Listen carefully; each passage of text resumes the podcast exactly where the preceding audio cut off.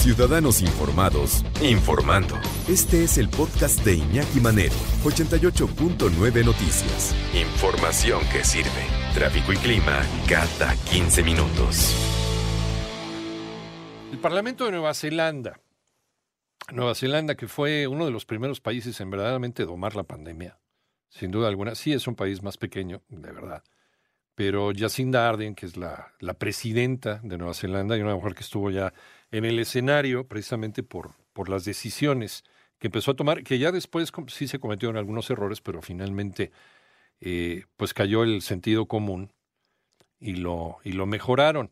El Parlamento de Nueva Zelanda aprobó un paquete de leyes antitabaco, escuchen esto, que incluye la prohibición para vender tabaco a cualquier persona nacida a partir del primero de enero de 2009, por lo que este sector de la población que actualmente tiene 13 años y cumple 18 en 2027, nunca, jamás, así cumple 80 años, nunca podrá comprar tabaco de manera legal en su país. Tendría que irse a otro lado a comprar el tabaco. Bastante controvertido, ¿eh? O sea, los anteriores sí, pero los que hayan nacido a partir del 1 de enero de 2009, ahorita 13 años, cumplir 18 eh, en 2027, nunca podrán comprar tabaco aunque tengan la edad reglamentaria para poder comprar el tabaco.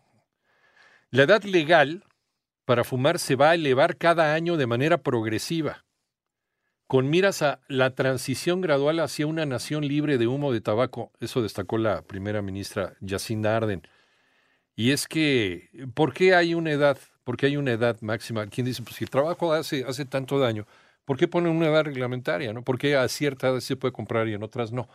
Por las áreas del cerebro. El área del cerebro que está comprometida con las adicciones o con el, el, control de las adicciones, o con la resistencia más bien a las adicciones. Cuando eres niño, joven, adolescente, esa área todavía no está en formación. Como dicen en mi rancho, está tiernita. Entonces se supone que a los 18, 19, 20, 21 años, por ahí hay países que no se ponen de acuerdo si a los 18 o los 21. Lo mismo también con el consumo de alcohol. Y otras drogas, el caso también de la marihuana, por ejemplo se supone que a esas edades es cuando esa área del cerebro ya está razonablemente madura como para poder hacerle frente a una adicción.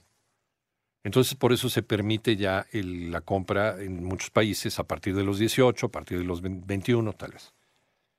Por eso, por eso existen esas edades.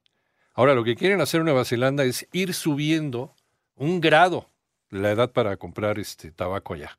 Hasta que de repente ya, ya quede quede, libre de humo de tabaco. Sería el primer país en el mundo en lograrlo. Esta nueva forma también, dice, dice la gente del gobierno de Nueva Zelanda, también obliga a las compañías tabaqueras o tabacaleras a reducir la cantidad de nicotina en sus productos y a recortar el número de puestos de venta en 90%. El número de minoristas autorizados se reduciría de 6.000 a 600.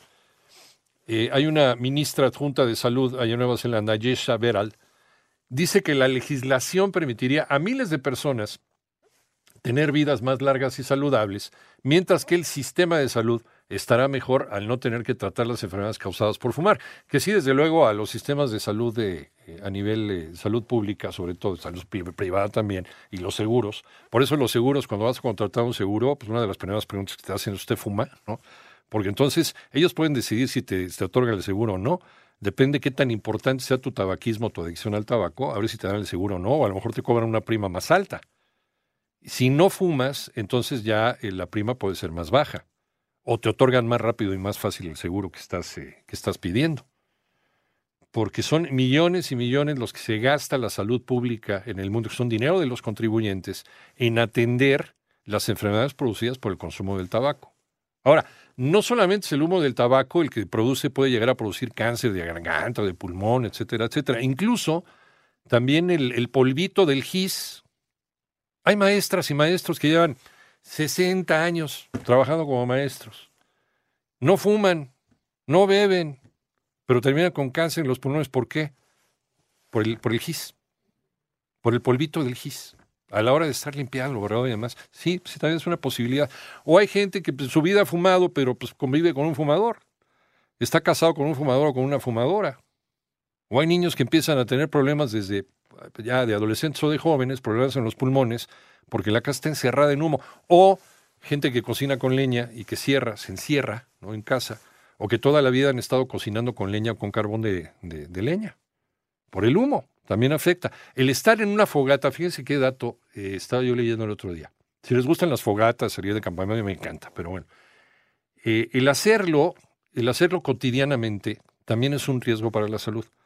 Porque estar expuesto al humo, al humo de la fogata, sobre todo si haces una carne asada o si estás asando bombones o salchichas o lo que sea, el humo eh, te afecta como el humo pues, de la madera, ¿no? que se está quemando. Como si te fumaras media cajetilla de cigarros pues, en una sesión que estás cantando y estás echando la bohemia o estás asando los bombones. Como si te fumaran 5 o 10 cigarros, que también te está afectando la salud y a la postre el efecto es acumulativo. Entonces hay que tener cuidado, porque no solamente es asunto del, del tabaco, son otros factores.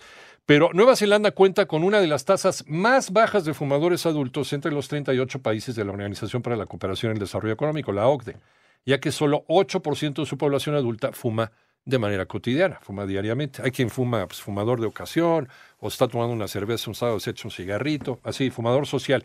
Pero cotidiana, consuetudinariamente, como dicen, solamente el 8%. De esta forma, Nueva Zelanda se convertiría, digo, a ver, a ver si se puede aplicar en otros países.